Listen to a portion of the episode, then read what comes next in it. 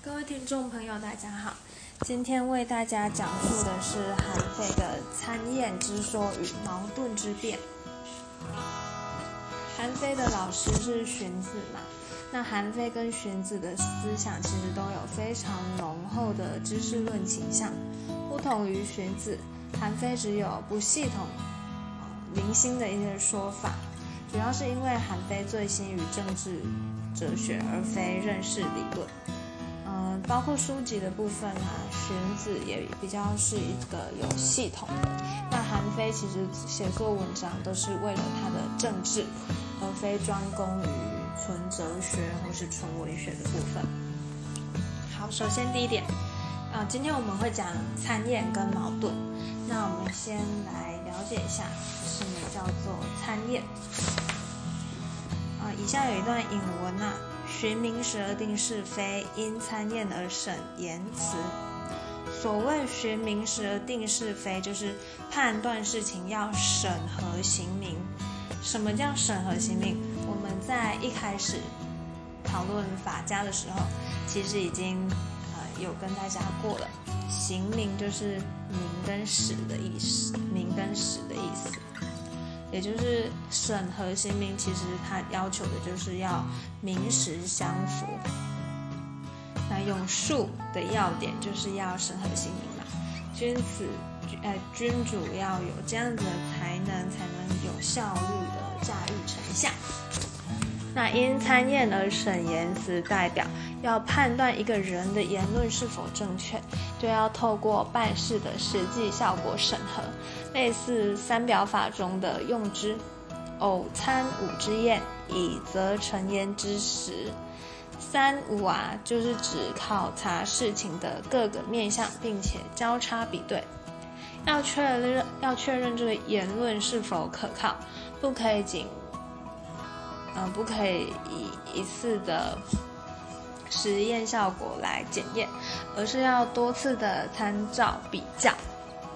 这就是因因参验而审言辞嘛，偶参五职业嘛，三五。好，那以上就是参验的部分。好，呃，引文有很重要的引文，就是刚刚开头讲那句：寻名实而定是非，因参验而审言辞。概念很简单，非常简单，比道理相应还简单多了。好，第二点是矛盾，刚刚有提到参验嘛，接下来要讨论的是矛盾。以子之矛攻子之盾，何如？韩非理解的矛盾主要关涉的是形式逻辑的问题，在同一个思维过程中，两个相反相对。或是互相矛盾的判断其实是不相容的，他们不能同时为真，至少有一个是假的哦。一个人卖矛，说这个矛啊可以刺穿世世界上任何东西，但这个人又同时卖盾，他说这个盾啊非常的坚固，任何东西都无法刺穿它，那不就是矛盾了吗？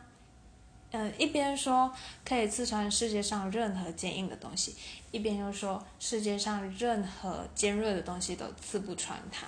好，其实这位呃卖武器店的老板就是有矛盾的现象发生了。好，那接下来我们继续啊啊，形式逻辑作为认识的工具，是追求知识的确定性。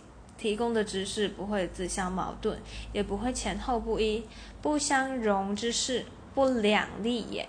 唯有如此，知识才可以成立。知识虽然讲求确定性啊，但是有很多超越性的价值追求，却是要借由消解知识以及消解它的确定性，才会让人们接受。好，我们现在慢慢为大家解释，这里有点复杂。什么叫做呃有很多超越性的价值追求？我们这边啊这一段我们可以把它理解为超越理性。超越理性是什么意思？就是一些比较形上啊、不可解的、玄之又玄，然后很神秘的一些东西呀，这就叫做超超越性的价值追求。例如啊一些呃一些比较难以企及的价值啊。那刚刚有提到嘛，要消解知识。什么叫消解知识呢？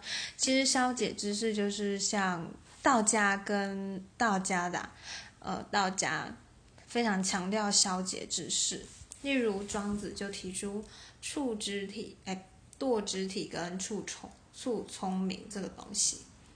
你要放下世俗的一些对立的观念啊、概念啊，一切人为的东西，你才可以升华你的灵魂。大约就是这个意思。要消解知识，等到我们真的什么都通、什么都悟了之后，这些外在的，不管是言论、言辞，或者是概念，都无法再干扰我们了。就是这个意思。消解知识。也不是说知识是不重要，是太多东西会干扰我们的身心，所以我们要虚以静，我们要放空嘛，我们要坐忘嘛，心斋坐忘。好，以后会为大家解释一下，呃，那个道家的思想，应该是在第一季里面。好。那韩非其实啊，就是非常不懂什么叫超越的追求。他对于社会跟人生，呃，他不懂超越追求对社会还有人生的意义。因为韩非他重视的是工具理性。什么叫工具理性？就是可以操作、可以控制、可以看到实效的东西。他只承认能够带来现实功利的知识。他只承认这种东西，就是例如科技呀，那种发明啊、研发，啊，他认为这样子的知识才是唯一可靠的知识。那其他的知识或追求都必须赤足。韩非跟他的老师荀子一样，都有文化一统、文化专制的这个思想倾向。好。那其实超越知识，我觉得，嗯，很多概念其实都是要超越知识的。呃，如果我们没有一些价值追求的话，很容易沦为没有美感的人。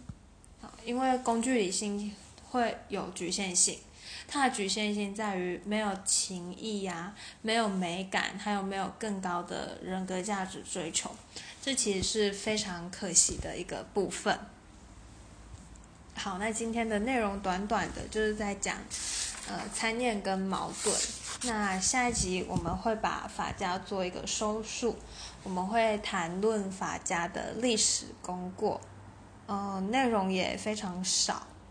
嗯，好，那以上就是今天为大家讲述的内容。